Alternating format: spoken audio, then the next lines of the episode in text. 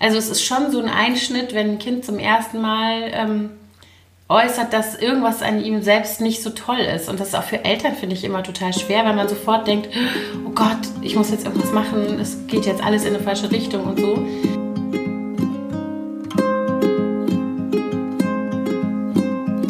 Hallo, ich bin Bella vom Blog und Podcast Familie Berlin. Der Podcast rund um Elternthemen, Kindersachen und den ganz normalen Wahnsinn im Familienleben eben.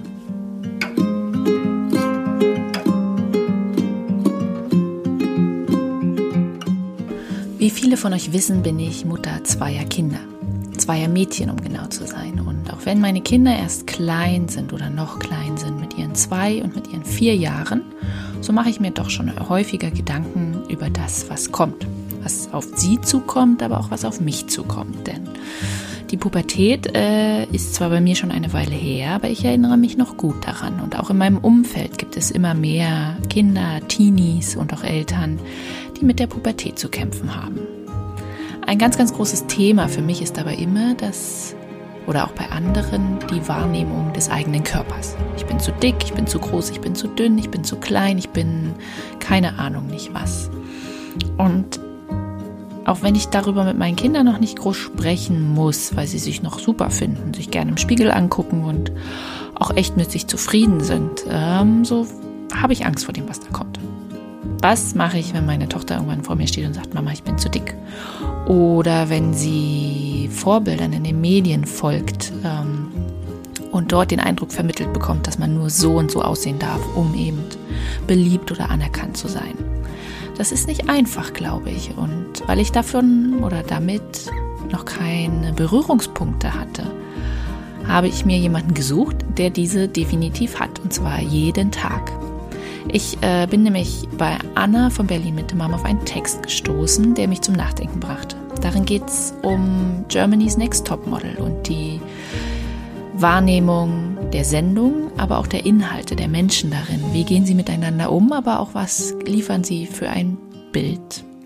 Und ein Zitat darin hat mich besonders beeindruckt, nämlich Anna schreibt, wir sprechen darüber, dass die Sendung uns Schönheit, Perfektion und eine glitzernde Glamour-Welt zeigen will und dabei gleichzeitig entlarvt, wie widerlich dieses Business ist, in dem es nur auf Äußerlichkeiten ankommt. Ich muss das nicht erklären, die Kinder sehen das. Und ich frage mich, wie sehen die Kinder das? Also, welche Erziehung oder welchen Umgang mit ihnen hat Anna, dass die Kinder das so auch wirklich wahrnehmen? Weil es gibt sicherlich auch Kinder, die das total toll finden und eben nicht widerlich und nicht entlarvend, sondern genau so sollte ihr Leben sein und sie streben danach. Das wünsche ich mir für meine Mädchen nicht. Und wo wir gerade bei Mädchen sind, ein Zahn hat mir Anna gleich gezogen, denn es geht bei diesem Thema Körperwahrnehmung, ähm, positives Selbstbild und wie sieht man sich, wie vergleicht man sich mit anderen eben nicht nur um Mädchen. Es geht auch um Jungs. Jungs sehen sich oder ihren Körper zwar in eine andere Richtung sich entwickeln und legen andere Werte und Standards für sich fest, aber dennoch, auch Jungs müssen darüber nachdenken, wie sie aussehen, was sie verkörpern möchten und auch mit welchen Menschen sie zusammen sein wollen, mit welchen Frauen oder auch Männern und welche Wünsche oder Vorstellungen haben sie von dem jeweils anderen, aber eben vor allem auch von sich selbst.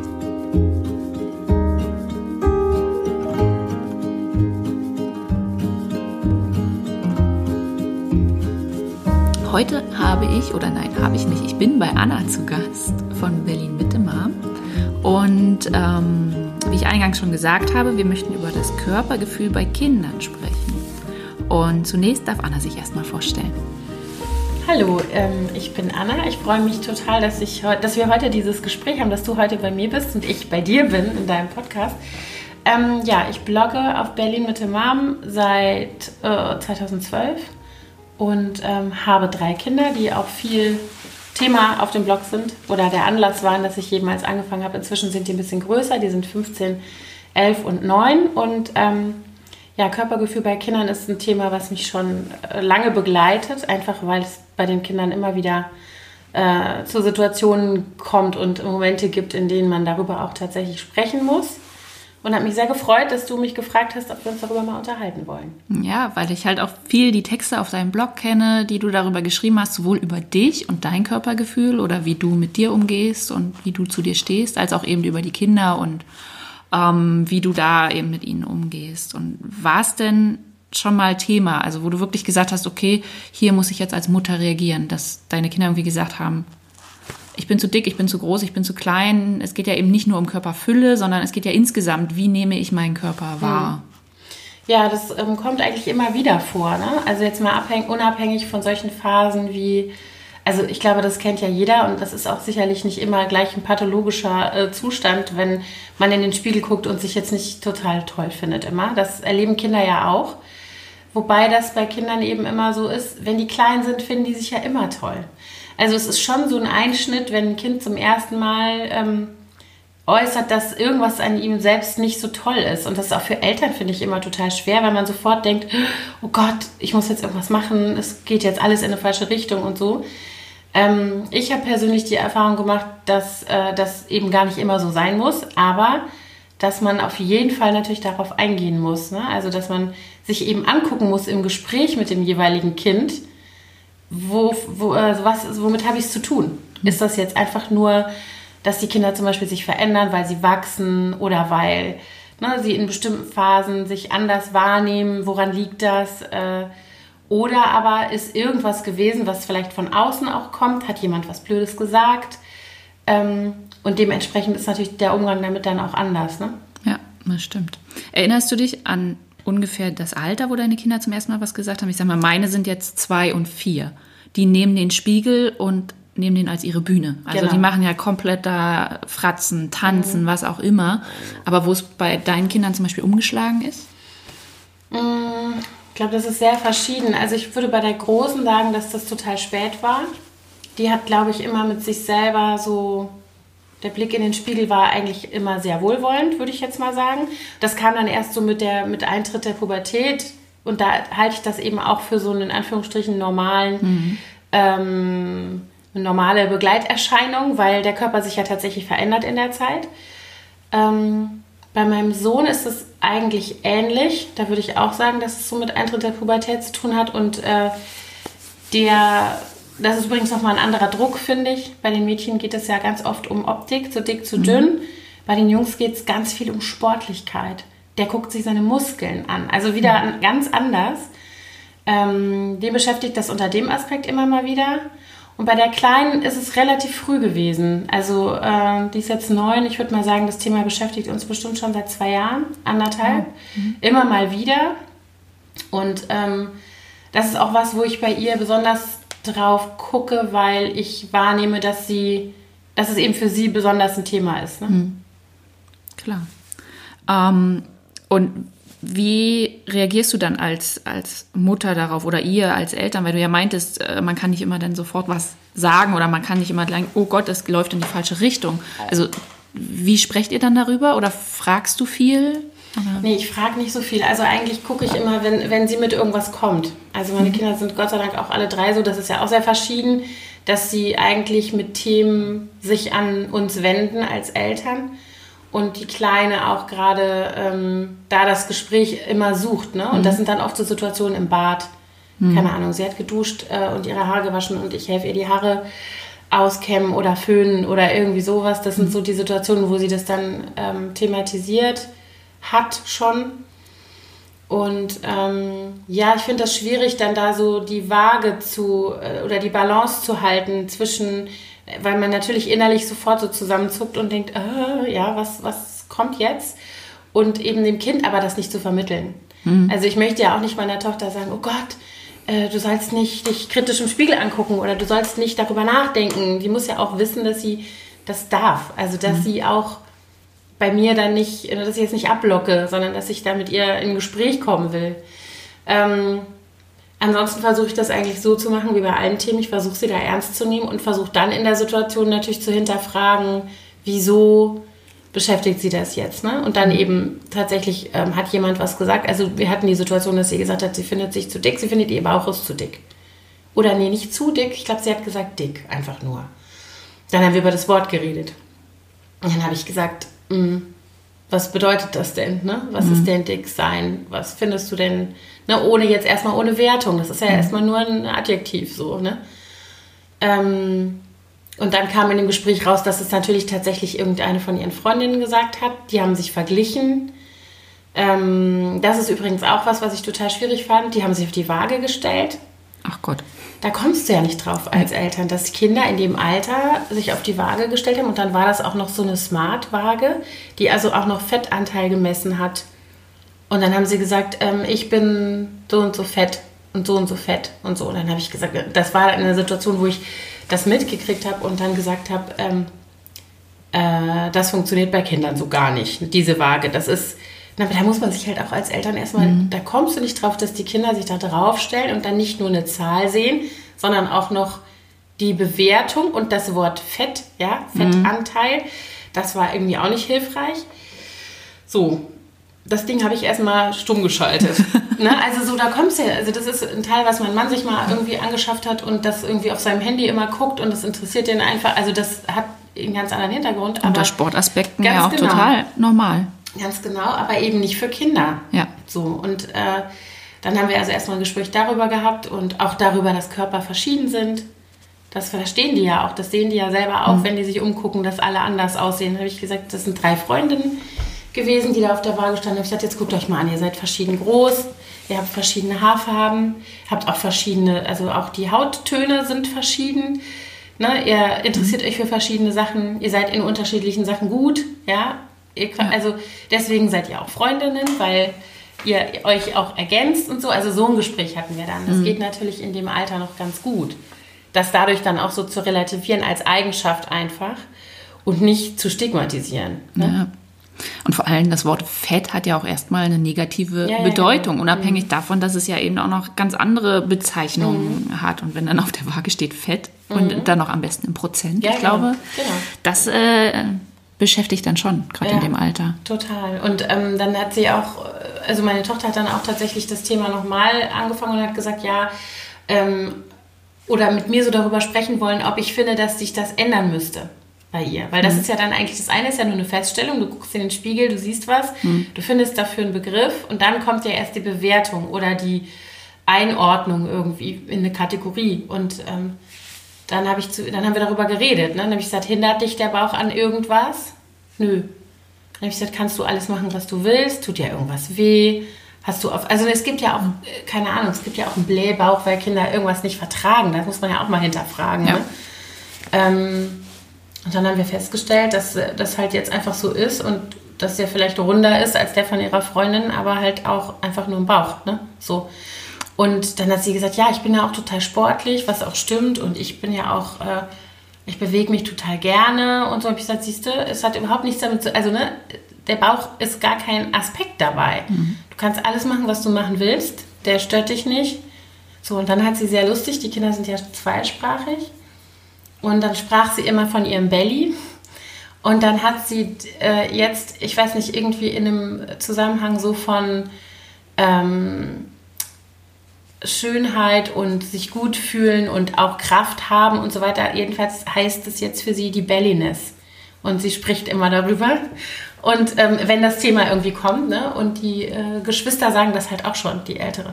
Das ist cool. Ja, das ist total cool. Mal gucken, wie lange das funktioniert. Ne? Das ist jetzt so eine Phase. Aber sie ist eigentlich sehr, also eigentlich ist sie sehr selbstbewusst und sehr. Aber es gibt eben immer wieder diese Momente, und das kennt bestimmt auch jeder Mensch in seiner Biografie, in denen das halt dann auch mal nicht so gut funktioniert mit, dem, mit der Selbstsicherheit und mit dem, weiß ich nicht, gerade wenn man dann eben so in die Welt geht damit, ähm, dann ist man manchmal eben angreifbarer als an, in anderen Phasen. Ne? Ja, vor allem, wenn von außen immer wieder unterschiedliche Impulse kommen, gerade mhm. wenn sich auch das Umfeld ändert, durch Freunde ja, oder, genau. oder Hobbys oder so. Aber äh, glaubst du, wir Eltern haben einen Einfluss, bevor diese Selbstwahrnehmung kommt? Also wieder am Beispiel von meinen Kleinkindern, äh, wie, dieser Weg bereitet wird, also ihnen gewisse Selbstsicherheit auch in Bezug auf ihren Körper oder auf ihr Aussehen mitzugeben? Ja, glaube ich ganz sicher. Also ich glaube, was wir tatsächlich machen können als Eltern, also einmal darf man, glaube ich, nie vergessen, dass wir, ähm, dass die Kinder sich angucken, wie wir uns verhalten. Und das ist der Maßstab. Und zwar ganz, ganz viele Jahre, viel, viel länger und viel intensiver, als wir uns das vielleicht vorher so klar machen, bevor wir Kinder kriegen. Ähm, und wir denken immer, wir müssen, oder viele Eltern denken immer, wir müssen uns, äh, wir müssen den Regeln mitgeben, wir müssen sagen, wir waschen uns die Hände vor dem Essen. Das werden die aber viel besser lernen, wenn die sehen, dass wir das immer tun. Mhm. Dann werden sie es halt auch tun, weil es halt dazugehört.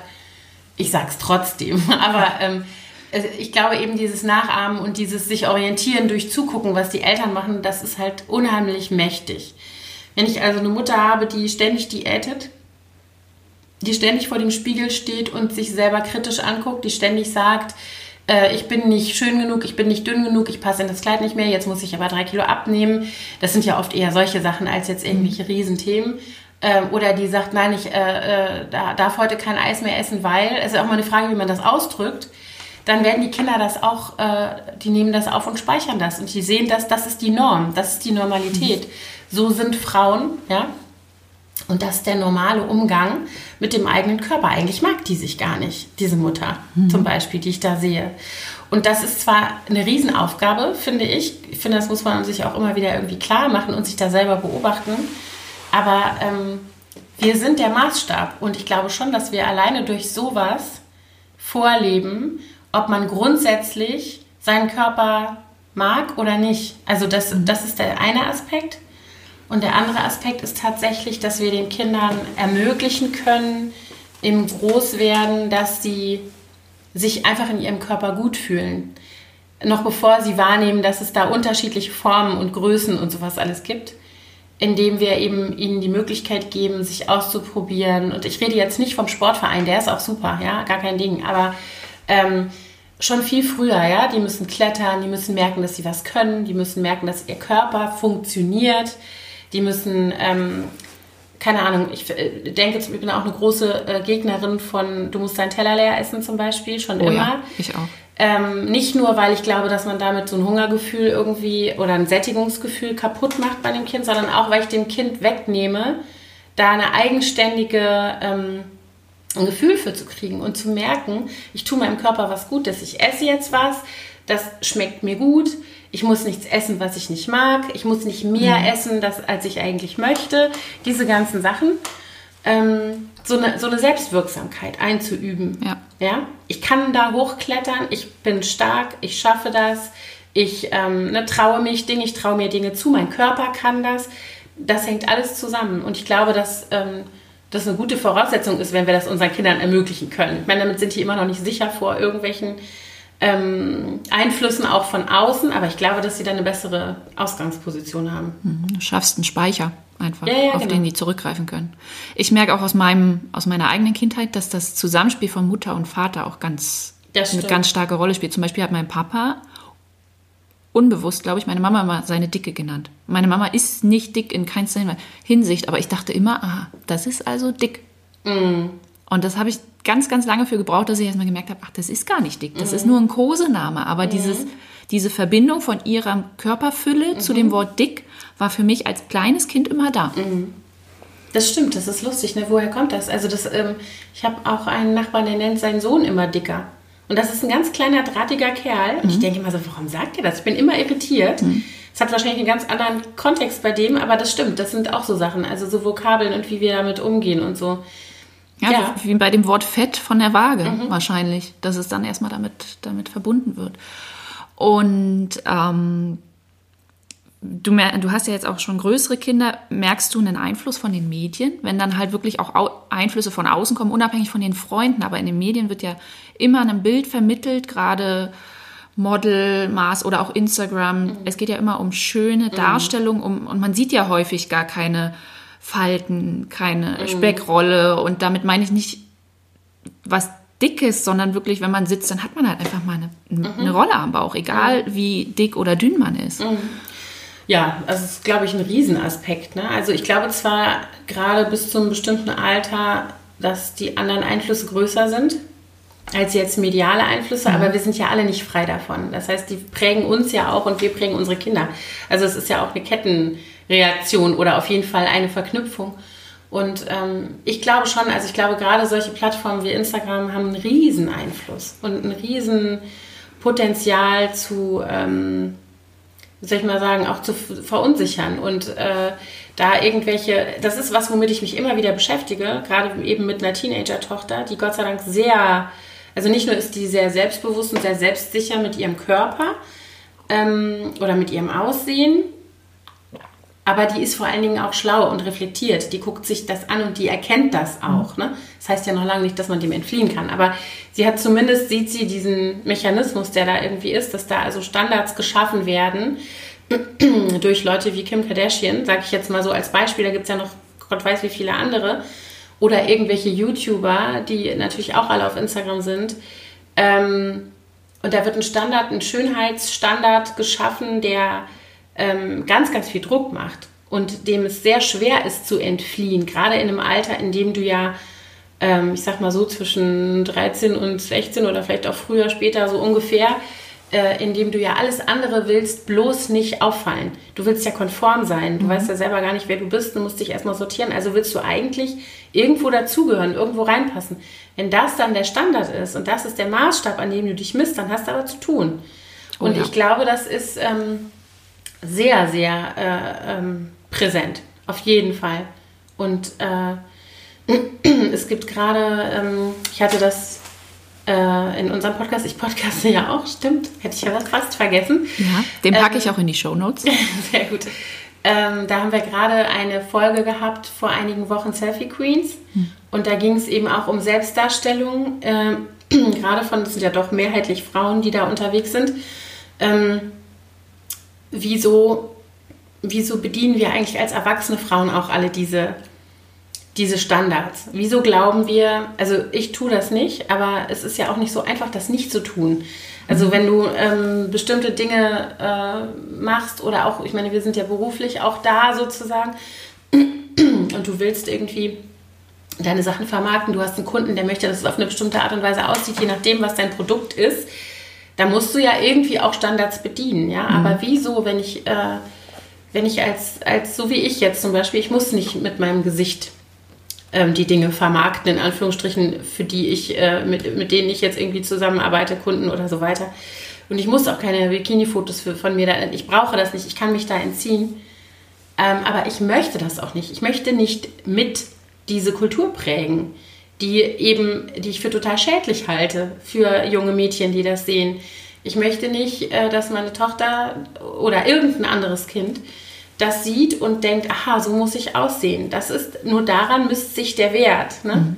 Und wir hatten gerade in dem Podcast ähm, eine als Inspiration eine ähm, Kampagne verlinkt dann auch tatsächlich und darüber gesprochen von Jamila Jamil. Das ist eine britische Schauspielerin, die sich ähm, für Body Positivity einsetzt. Und der Aufhänger, die Kampagne heißt I Weigh, also ich wiege. Mhm.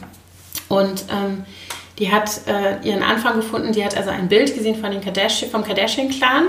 Und das sind ja alles ähm, medientechnisch gesehen äh, riesige, äh, die haben ja riesige Accounts und eine riesige Reichweite, diese ganzen Frauen. Und wir haben ja auch gute Geschäfte. Das sind ja Geschäftsfrauen, die wirklich was, also kann, man kann darüber denken, wie man will. Aber die sind auf jeden Fall gut im Geschäft alle. Und das war ein Gruppenbild und auf jeder von den Frauen war eine Zahl und das war ihr Gewicht. Und darunter stand, äh, das ist das, was wir wiegen. Äh, was wiegt ihr denn so? Wo du denkst so, ey, also ne, wie mhm. kommt ihr, also was ist das für eine komische Art der Selbstdarstellung, also Selbstwahrnehmung auch offensichtlich, ja. komplett internalisiert, das ist das, was ich wert bin. Und wenn ich irgendwie so und so groß bin und bin unter Kilo X, dann ist das nur gut. Und ähm, daraufhin hat Jamila Jamil eben diese Kampagne gestartet und hat halt auch ein Foto gemacht und hat darunter geschrieben, I weigh, keine Ahnung, my career, my family, my, da, da, da, also alles, was sie im Leben erreicht hat sozusagen. Und daraus ist jetzt inzwischen auch eine riesen, relativ große Bewegung geworden, ein eigener Account auch. Ach cool. Und ähm, sowas müssen die Mädchen sehen. Dafür ist Instagram auch gut. Das mhm. gibt auch die anderen Frauen, die sich da positionieren und die da, dagegen halten. Äh, es gibt eine Celeste Barber, die das als Komikerin ja. macht, aber ja. die es trotzdem macht und dadurch das Ganze relativiert und irgendwie zeigt, man kann darüber lachen, aber man, es ist trotzdem ein Gegengewicht. Ne? Mhm. Natürlich soll es auch lustig sein, ist ja auch sehr lustig. Aber ähm, Total.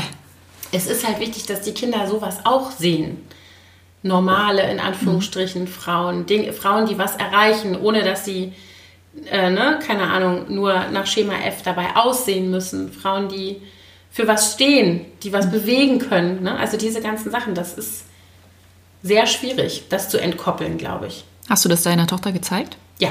Und was hat sie dazu gesagt? Ja, sie fand es cool. Also Celeste Barber kennt sie sowieso. Ja. Aber ich habe ihr jetzt auch diese, äh, diese Away-Kampagne gezeigt und ähm, ja, also die ist da sehr ähm, offen, aber die ist wie gesagt auch jetzt nicht eine Kandidatin, die, die folgt auch den Kardashians. Das, also es fasziniert sie auch, aber die ist da nicht unkritisch. Ne? Die Mhm. hat da irgendwie auf jeden Fall ein Ich glaube, dieser kritische Blick aufs Außen ist ja da auch gar nicht so falsch. Wenn man halt nicht alles als richtig und gegeben hinnimmt, sondern eben hinterfragt, ist das jetzt alles, worüber die sich definieren oder gibt es noch andere Punkte, die wichtig sind im Leben, so wie halt eben diese Kampagne das so zeigt. Ja, ja, und das ist vor allen Dingen ja auch, ähm, das eine ist, dass ich irgendwie zum Beispiel mit, was weiß ich, einer bestimmten Art zu schminken, mich zu schminken oder meine Haare zu tragen oder mit Mode Standards setze. Und unter Un- Umständen, wenn ich sehr einflussreich bin und in Social Media oder sonst irgendwo eine große Reichweite habe, sehr, sehr viel Einfluss nehmen kann. Das kann ich aber auch mit einem Bodystandard machen. Und das ist das Problem.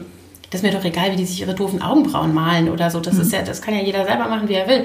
Aber wenn ich mich gleichzeitig hinstelle und mein, mein Körper wird auch zum Maßstab und die ganzen jungen Mädchen, die das sehen, denken, so müssen sie aussehen.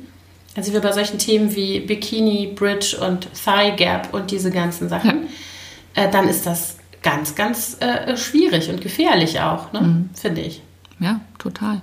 Zumal man ja auch, egal welche Figur man hat, man kann und darf ja auch Trends folgen. Also ne, man kann sich ja auch trotzdem gewisse Hosen kaufen oder die Haare in irgendeiner Art und Weise tragen. Also man muss das ja, dieses Körperbild losgelöst vom Trend sehen.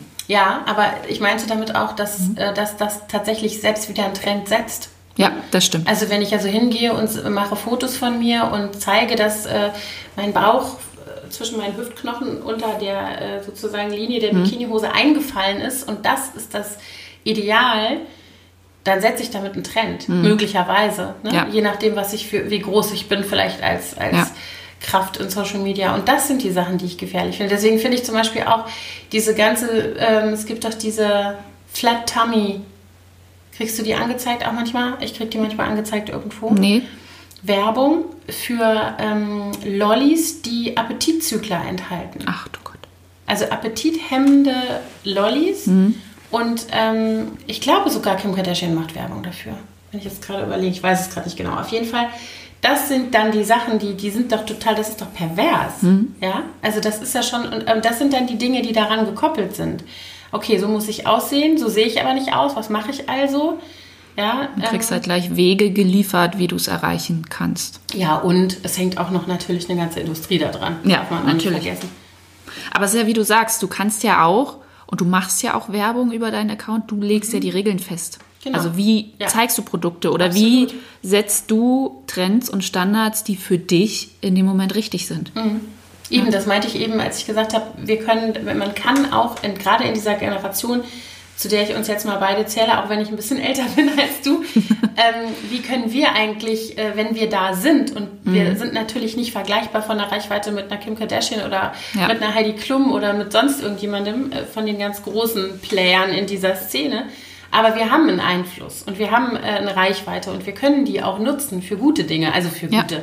Aber es ist ein bisschen verkürzt. Aber Ja. ähm, das ist das, wo ich immer denke, ich schreibe eben immer wieder darüber. Und ich schreibe auch, also es ist jetzt nicht mein einziges Thema, aber Body Positivity finde ich halt extrem wichtig. Das ist was, was bei mir dazugehört, was im Umgang mit meinen Kindern dazugehört, wo ich auch versuche, die zu sensibilisieren. Ja, wie reden sie miteinander, wie reden sie übereinander und mit anderen Menschen. Ja, wieso ist es okay zu sagen, der Bauch ist dick, aber es ist nicht okay zu sagen, du Fettsack? Was ist der Unterschied? Ja, Also das stimmt. Diese Dinge, ne? Ja, zumal sich ja auch unser Körperbild als Mutter eben nach der Schwangerschaft ja eh nochmal ändert. Also egal wie man als Teenie aussah, ob man sich zu dick oder zu dünn fühlte, sobald man Kinder bekommen hat, dann hat man ja nochmal einen ganz anderen Blick auf sich. Im besten Fall einen wohlwollenderen, im schlimmsten Fall einen kritischeren. Und das gibt man ja dann eben direkt an Kinder weiter, die man ja, Ja. gerade erst noch in sich trug. Ja, naja. Also auch so dieses, ich kann mich auch an das Gefühl erinnern, nach der ersten Geburt, dass ich dachte, "Ah, scheiße, wie sieht das denn aus? Also so, weil es halt einfach sich verändert und weil man sich erstmal daran gewöhnen musste, dass auch dieser Körper die Spuren sozusagen ja. irgendwie nicht mehr los wird möglicherweise. Damit muss man seinen Frieden machen, sonst wird man nicht mehr froh. Das ist halt so. Und das ist halt auch was, was, ähm, und damit meine ich nicht, dass man nichts für sich tun kann. Ne? Jeder soll sich ja in seinem Körper wohlfühlen. Mhm. Wenn jemand ähm, sich gut fühlt, wenn er eben viel Sport macht und sich, keine Ahnung, definierte Bauchmuskeln hat, dann bitteschön, das ja. ist alles super. Aber ähm, wenn ich das nur mache, weil ich denke, das muss so sein mhm. und nicht, weil ich das möchte, dann habe ich ein Problem. Ja.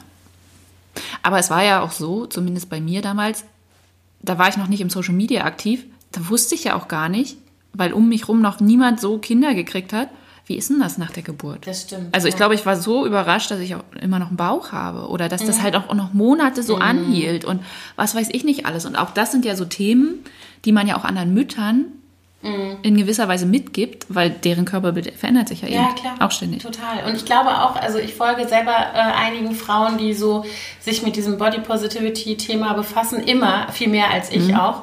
Das ist für mich auch immer so eine gute Guideline zu sehen, ähm, wie machen das denn andere Frauen? Wie gehen ja. die denn mit sich um? Ich bin ja auch wirklich kein, äh, äh, kein Beispiel von, keine Ahnung, ja, also mich würdest du nicht irgendwo in eine Schablone kriegen von, so muss man halt aussehen oder so.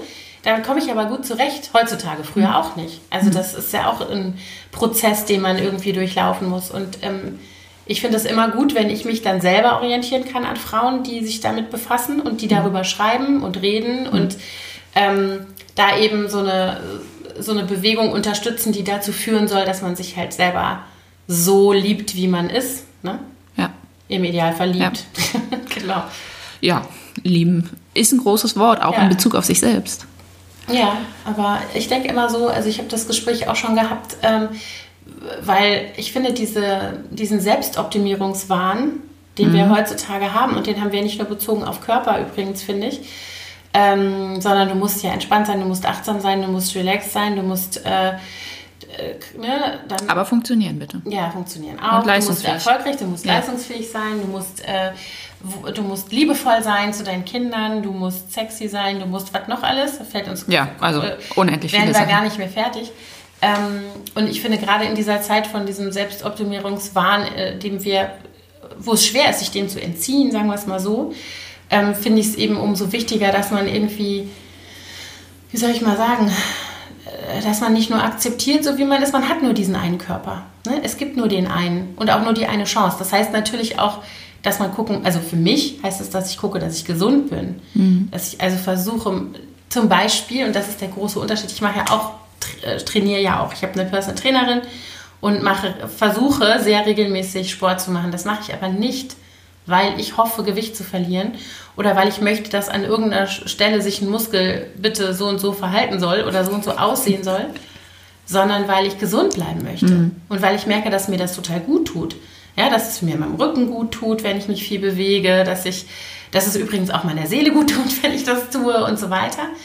Ähm, und das sollte die Motivation sein. Ne? Ich sollte die Dinge tun für mich, weil sie für mich gut sind und nicht, weil irgendjemand anders auf einen Zettel geschrieben hat, du darfst nur, keine Ahnung, 70 äh, Kilo wiegen oder was. Oder du darfst nur, du musst deine Haare färben oder du musst, keine Ahnung. Also, hm. ne? Glaubst du, deine Kinder übernehmen das? Also sie sehen dich ja sowohl mhm. in deiner Ernährung, in deinem Sport, äh, in deinem Umgang mit dir selbst und auch wie du dich kleidest. Sie übernehmen dieses, diese Einstellung in, bis zu einem gewissen Grad? Ich hoffe das und ich hoffe, dass die, also ich meine, ich muss dazu auch sagen, das ist ja bei mir auch was, was ich mir erkämpft habe. Ne? Ich bin mhm. ja nicht, ich bin mit 20 nicht so gewesen. Mhm. Und ich bin auch durch eine lange Phase gegangen, in der ich ähm, mich selber im Spiegel nicht gerne angeguckt habe oder wo ich das zumindest immer irgendwie, na, regelmäßig an den Punkt kam, wo ich dachte, also nee, also jetzt, das, äh, ne, so. Mhm. Und zwar nicht aus mir selber raus, sondern weil eigentlich immer suggeriert wurde drumherum, keine Ahnung, so Sprüche wie, du wärst so hübsch, wenn du 20 Kilo weniger hättest. Solche Sachen, ne? Ja. Und das denken, dann denken die Leute auch noch, das wäre ein Kompliment. Du hast so ein schönes Gesicht. Ja, ist klar. Das sind so Sachen. Ähm, und sich davon freizumachen, ist ein Prozess. Meine Kinder haben jetzt in Anführungsstrichen das Glück, mich in einer Phase zu erleben, bewusst zu erleben, mhm. in der ich da an einem ganz anderen Punkt bin als vor 20 oder 25 mhm. oder 30 Jahren. Nee, vor 30 Jahren war ich noch entspannt. Aber vor 20 vielleicht nicht so.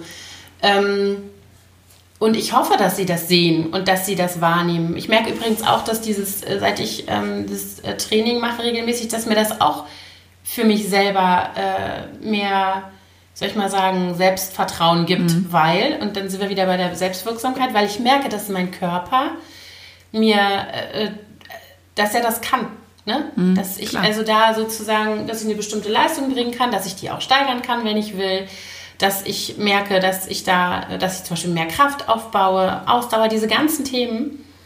Ähm, das führt natürlich auch dazu, dass man sich besser fühlt in seinem Körper. Ne? Klar, ne? total. Und ähm, ich hoffe, dass meine Kinder das sehen und dass sie eben auch erkennen, dass die was die Motivation dahinter ist, ne? mhm. das zu tun. Ja. Wir hatten jetzt die ganze Zeit das Thema, dass Mädchen und gerade im Beispiel der Kardashians äh, da ein gewisses Körpergefühl äh, bekommen durch Medien. Aber was ist zum Beispiel mit Jungs? Wenn die halt immer sehen, die Frauen sind halt gewiss schlank, haben immer diese Lücke zwischen den Oberschenkeln, mhm. wo ich der mhm. Meinung bin, das ist anatomisch einfach nicht möglich. Also zumindest kann ich es mir nicht vorstellen. Aber glaubst du, dass die dann auch eine gewisse Erwartungshaltung haben an Frauen, mit denen sie mal zusammen sind oder mit denen sie sich ja, umgeben, egal ob in einer Beziehung oder in Freundin oder wie auch immer? Ich glaube, dass das ein ganz großes Thema ist und ich glaube auch, dass Jungs in, in Anführungsstrichen, also das hat so zwei Aspekte. Das eine ist, dass Jungs tatsächlich natürlich auch irgendein Bild entwickeln in ihrem Kopf, was der Standard sein sollte. Mhm. Und wenn das nicht, das Bild nicht hinterfragt wird und wenn es kein Gegengewicht gibt, dann wird es schwierig. Ähm, und das andere ist aber, dass sie natürlich für sich selber auch solche Standards entwickeln. Also es Stimmt. gibt auch ähm, äh, es gibt auch äh, junge Männer in Social Media, die große Accounts haben, wo es nur um Sixpack geht und um proteinreiche Ernährung zum Muskelaufbau und darum, wie man irgendwie, ne? Und da gibt es auch Statussymbole, da gibt es auch die teuren Turnschuhe und die, mhm. keine Ahnung, also die, oder die so und so Uhr, die es dann sein muss und so. Ich glaube, da darf man sich nicht vertun, dass die Jungs dann, ähm, also der Druck ist sicherlich nicht so hoch und der ist auch mhm. anders, aber der ist dennoch da. Also ja. ich glaube, ähm, ich sehe das auch äh, an der Schule meiner Kinder zum Beispiel oder auch im Freundes- und Bekanntenkreis. Es gibt auch ähm, sehr viel zum Beispiel körperbezogenes Mobbing unter Jungs. Da geht es immer um Sportlichkeit, da geht es immer um Leistungsfähigkeit im Sport. Da wird also damit geprahlt, wer trainiert am Wochenende, wer macht welchen Sport und so weiter. Das ist auch ein bestimmtes mhm. Alter, in dem das stattfindet, aber es ist, es ist auf jeden Fall ein Thema. Und ich kann nur allen Müttern mit Söhnen sagen, habt ein Auge da drauf, weil das macht auch sehr viel Druck. Ne? Mhm, also ähm, da darf man sich nicht vertun. Und was das Frauenbild angeht, ähm, da sehe ich das eben auch. Ich hoffe halt immer, dass es genug andere echte Frauen gibt im Umfeld von, von Jungs und äh, jungen mhm. Männern, ähm, so dass das halt relativiert wird. Ne? Das ist ja, das gilt ja, das gilt für Mädchen ja auch, aber ähm, dass, dass eben sozusagen diese Anspruchshaltung an, wie muss ein Körper aussehen von einem Mädchen, für das ich mich potenziell interessieren würde, ja. dass das halt irgendwie auch relativiert wird. Ne? Und natürlich auch dadurch, wie, also keine Ahnung, wie, wenn die aufeinandertreffen, junge Mädchen, dass es dann halt noch um mehr geht als nur um Optik. Ja.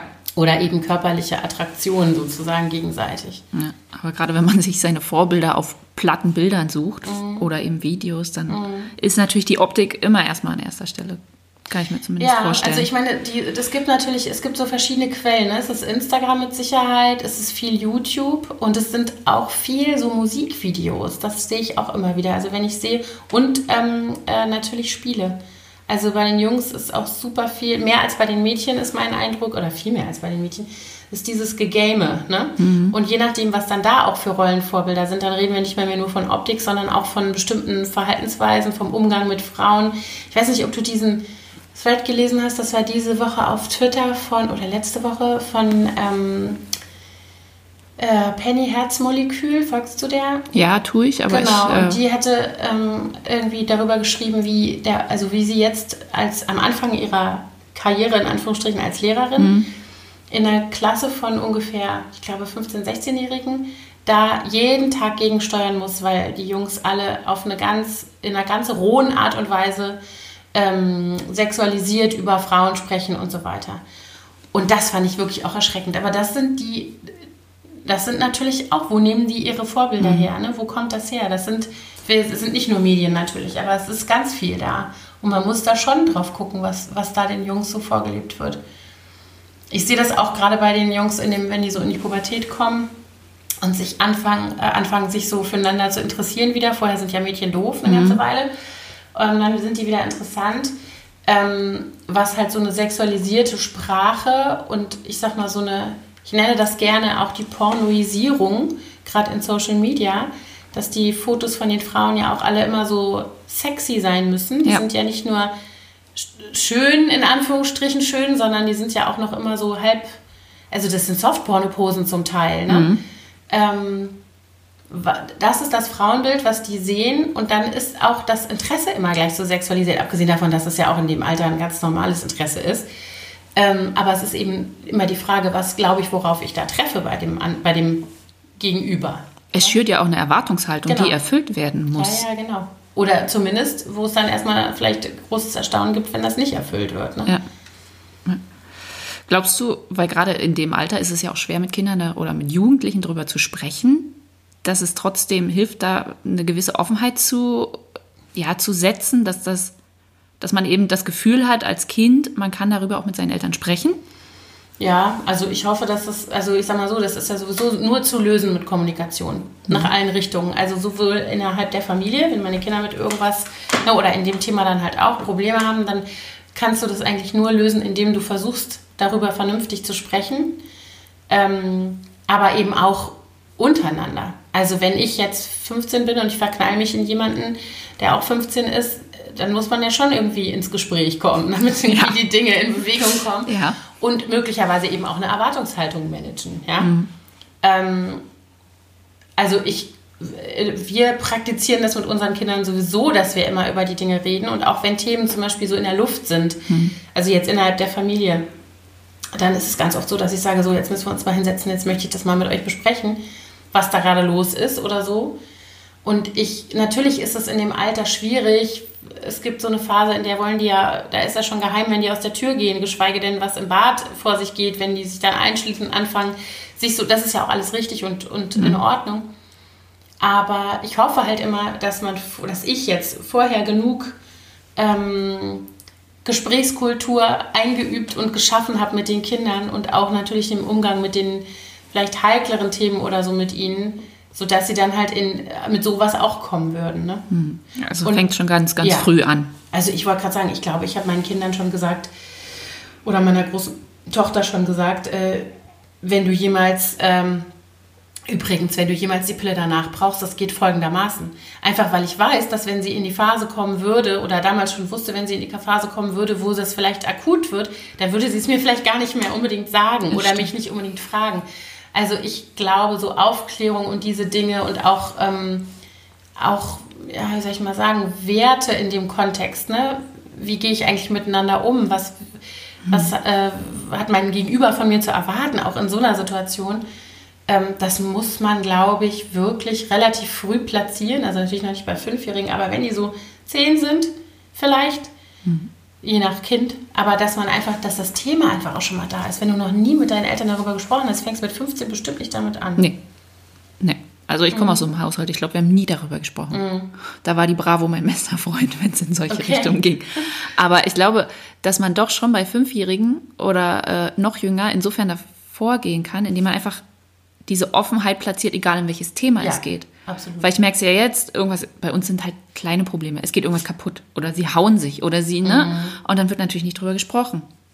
Weil man traut sich nicht, man hat ja Angst, man kriegt entweder eins auf den Deckel, mhm. wenn man halt merkt, aber man kann offen darüber sprechen und dann wird man eher ein Gespräch draus als, du hast das aber falsch gemacht, jetzt gehen wir auf dein Zimmer. Ja. Das da dann schon eine gewisse Offenheit für spätere Themen, die ja dann eben zwangsläufig kommen werden, ja. platzieren? Das denke ich auch. Also ich glaube auch, dass die, das ist so wie mit allen Sachen, die müssen halt lernen oder äh, lernen ist vielleicht das falsche Wort, die müssen erfahren, dass sie ähm, mit den Themen kommen können und dass nichts Schlimmes passiert. Und damit meine ich nicht, dass sie keine Konsequenzen für ihr Handeln irgendwie mhm. erfahren müssen.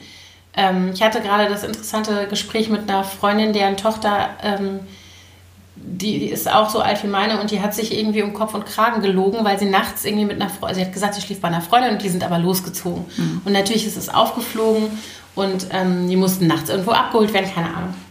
Waren überhaupt nicht da, wo sie gesagt hatten. Und dann habe ich auch gesagt, oh Gott, was machst du denn jetzt? Das ist eine Vollkatastrophe, was fällt den Weibern ein und so. So ein Gespräch hatten wir. Und dann hat die gesagt, ja, wir haben darüber gesprochen und ich habe ja auch gesagt, wie schlimm das für mich war, was ich mir für Sorgen gemacht habe, was alles hätte passieren können. Und ich habe ihr gesagt, sie soll sich selber überlegen, was ihrer Meinung nach jetzt die angemessene Konsequenz ist daraus. Ob sie denkt, dass ich sie jetzt, ne, hm. wie ich jetzt damit ihrer Meinung nach umgehen soll, weil ich kann ihr ja gar nicht vertrauen. Also sie belügt mich und so weiter. Und das fand ich wirklich interessant. Es hat tatsächlich auch ganz gut funktioniert bei denen. Ich meine, die wird bestimmt auch nochmal irgendwas machen, darum geht es nicht. Aber ähm, das Gespräch so zu gestalten, mhm. dass du das Kind nicht, ne, dass du nicht sagst, so, das sind die Regeln, du hast die Regeln missachtet, jetzt passiert, keine Ahnung, Handyentzug ja. oder irgendwas, sondern dass es halt ähm, das Kind auch ein Verständnis dafür entwickelt, was passiert eigentlich auf der anderen Seite. Ne? Das stimmt. Was, was macht das eigentlich mit, mit meiner Mutter oder meinem Vater oder meinen Eltern überhaupt, wenn ich das und das und das mache? Dass Kinder da nicht dran denken, wenn sie irgendwas machen, das ist vollkommen normal. Aber wenn du willst, dass da irgendwie was entsteht, auf das man auch aufbauen kann, glaube ich, muss man mhm. ähm, da äh, so eine offene Form der Kommunikation halt einüben zusammen. Mhm. Klar, Eltern sind halt nicht nur die Legislative. Nee, genau. Nee, das, gar nicht. Also, ja. Äh, und das ist, glaube ich, ein großer Unterschied oder vielleicht auch ein Riesenvorteil, den wir haben unserer Elterngeneration gegenüber. Total. Ne? Dass wir, ähm, und da gibt es bestimmt auch viele Eltern, die das gut gemacht haben, das will ich jetzt gar nicht sagen. Ne? Und es gibt, hat ja auch funktioniert, wenn sie es nicht so gemacht haben. Also in vielen äh, Aspekten. Aber ich glaube schon, ähm, zu wissen, dass man mit irgendwelchen, mit egal welchem Thema ähm, kommen kann, ist schon ein ganz gutes Gefühl. Ob man es dann macht, steht ja wieder auf dem anderen Zettel. Ne? Ja. Aber ähm, wenn ich jetzt wüsste, keine Ahnung, äh, es ist auch eine Geschichte aus dem Bekanntenkreis, wo der damals, glaube ich, 16-, 17-jährige Sohn mit seiner Freundin nachts am Bett der Eltern stand und sagte, uns ist ein Kondom geplatzt, wir wissen nicht, was wir machen sollen. Das ist natürlich eine Situation, das ist dann wieder das andere Extrem, wo du dir denkst, hätte ich vielleicht lieber nicht gewusst. Aber gut, eh, so konnten die halt tatsächlich auch reagieren ja. und konnten sagen, ey, folgendes, ne? So. Hm fand ich auch gut, dass er es gemacht hat. Also, dass er nicht, dass sie ja. nicht alleine rumgewurschtelt haben und dann wäre es vielleicht zu spät gewesen, sondern die haben sich dann halt, die hatten die Info nicht vorher, was mit der Pille danach genau ist. Muss ich zum Arzt oder nicht und so ja. diese ganzen Sachen. Und dann haben sie halt Mama und Papa gefragt, weil die ne, als vertrauenswürdige Quelle von Wissen offensichtlich und auch gerade zur Verfügung stand, das ist jetzt vielleicht ein Extrembeispiel, aber ich glaube eben, das sind die Sachen, wenn du immer erfährst, dass du nicht ankommst mit deinen Themen, mhm. dann wirst du auch in so einer Situation natürlich dich nicht an die Eltern wenden. Und es nee. müssen ja vielleicht auch gar nicht immer die Eltern sein, aber an eine vertrauenswürdige ja.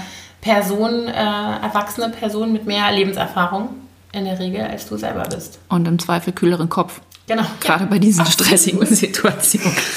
Ja.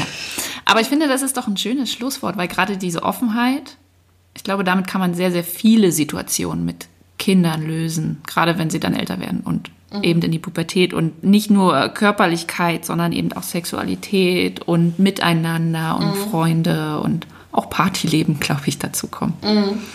Ja, es ja. hilft nichts, ne? Also man kann die, äh, ähm, also man muss sich als Eltern eine Strategie überlegen. Klar. Und wenn ich wissen will, wie es meinem Kind so geht und was es gerade so macht und mit wem es zusammen ist und für was es sich interessiert, was in dem Kopf gerade alles so vorgeht, dann muss ich halt in irgendeiner Form dranbleiben. Und das heißt nicht, dass ich irgendwie 25 Spy-Apps auf das Handy installiere, damit ich sehe, wohin es geht. Ja. Obwohl ich auch das ein probates Mittel finde, wenn es irgendwie nicht anders geht.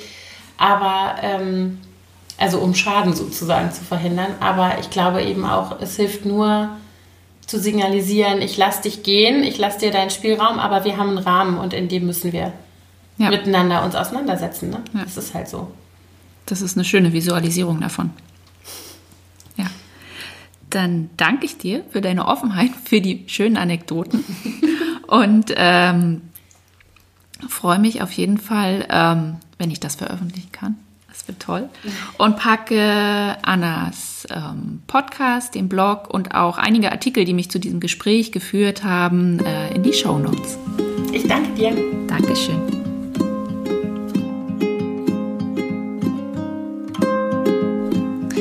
Wow. Vielen Dank, Anna. Dieses Gespräch hat mich echt weitergebracht. Weitergebracht für mich in meinem Selbstbild aber auch in meinem Umgang mit den Kindern. Denn was ich immer auf die Pubertät geschoben habe oder auf die anfängliche Pubertät, lege ich eigentlich schon jetzt fest. bei meinen Kindern, wenn sie noch so klein sind. Auch mit zwei und vier sehen sie ja, wie ich mich angucke, wie ich mich gebe, wie mein Mann sich gibt, wie Menschen in unserem Umfeld sich geben. Manchmal läuft nebenbei eher unbewusst der Fernseher, weil noch die Nachrichten liefen oder wir ähm, die Werbepause verpasst haben oder oder oder. Und dann nehmen sie natürlich Dinge auf, verarbeiten sie und im Zweifel reden sie nicht mit mir darüber, sondern nehmen die einfach auf und speichern sie ab für sich mit ihren eigenen logischen Kinderkonsequenzen.